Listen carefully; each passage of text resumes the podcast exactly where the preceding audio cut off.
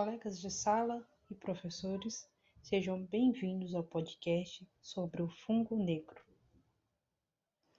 O fungo negro é conhecido como mucormicose, o qual é uma infecção grave e precisa ser tratada com medicamentos antifúngicos prescritos.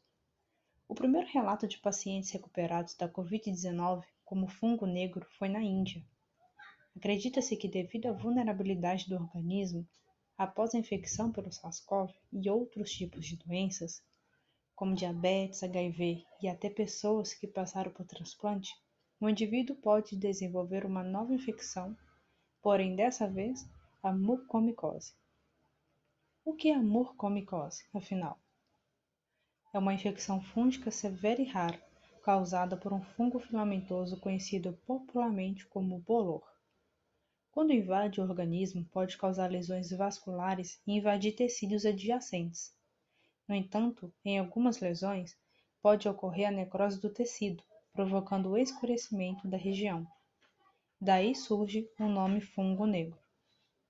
A mucormicose é do grupo dos mucormicetos e estão presentes no meio ambiente, principalmente no solo e em associações com matéria orgânica em decomposição como folhas e esterco animal. Além disso, as condições climáticas, como a umidade atmosférica, induzem o aparecimento desse fungo. Ele é mais comum nas estações do verão e do outono e é indicado para evitar a proliferação, evitar a ingestão de alimentos malfatos.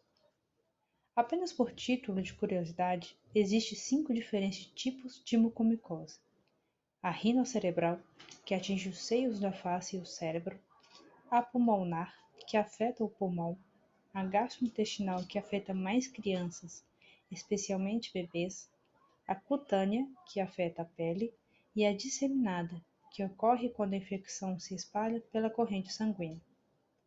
Os sintomas da infecção variam de acordo com o qual tipo de mucormicose o organismo está sendo atacado.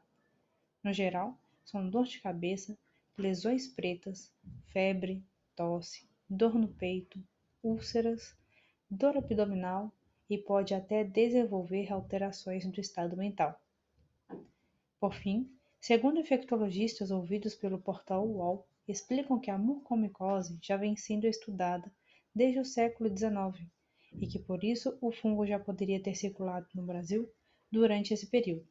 Entretanto, supõe que a mucormicose não deve se espalhar pelo mundo, como a pandemia do coronavírus. Logo, não configura uma ameaça à saúde pública global.